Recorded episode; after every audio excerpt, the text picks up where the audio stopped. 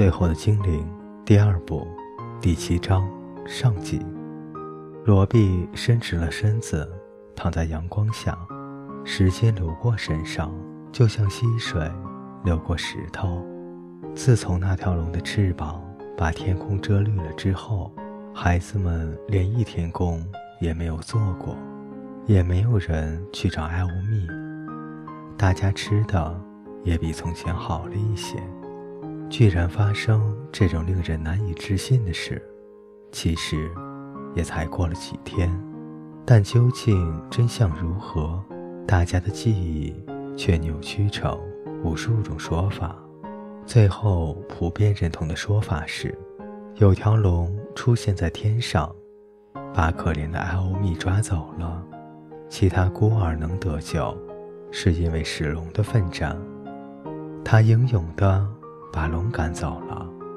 更滑稽的是，在说过三遍之后，大家居然都相信了。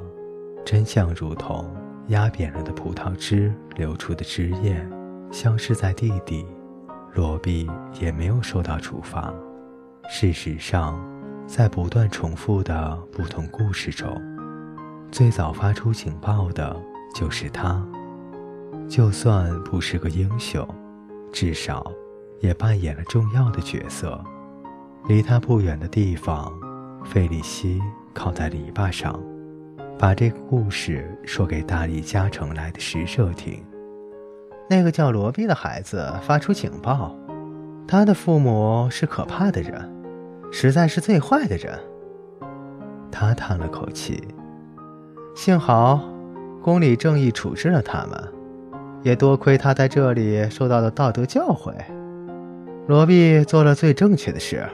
我承认，热爱公理并不是唯一的原因，当然，还有对龙的恐惧。哼，他轻笑了一声。可是多亏了我们的影响，他做了正确的事。而你应该看看他，我是说史龙。一时的情绪激动，使他两眼茫然，带着一抹浅笑。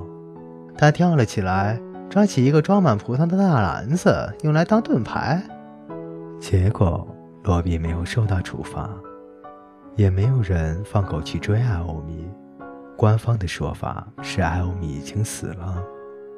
史龙得到四个勋章：英勇面对敌人，慷慨对待孩子，尽管他们都不值得，还是把他们从怪兽的口中救了下来。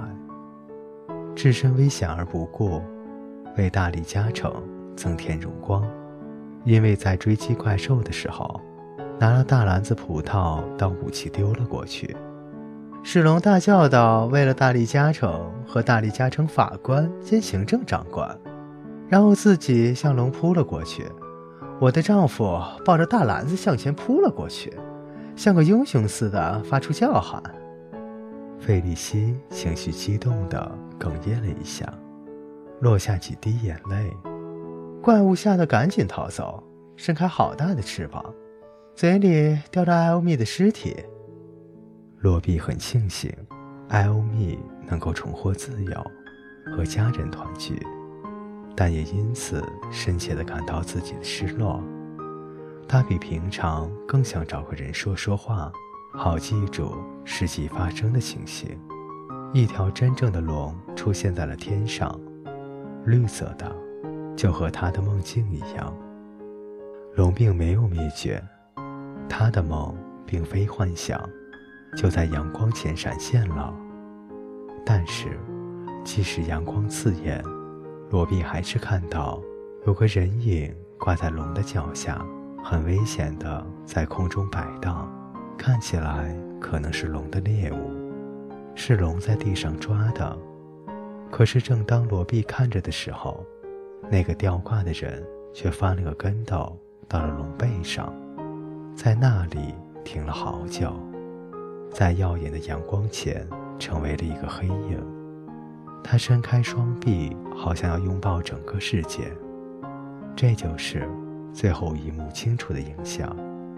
然后龙转向黑山，很快的消失在山里。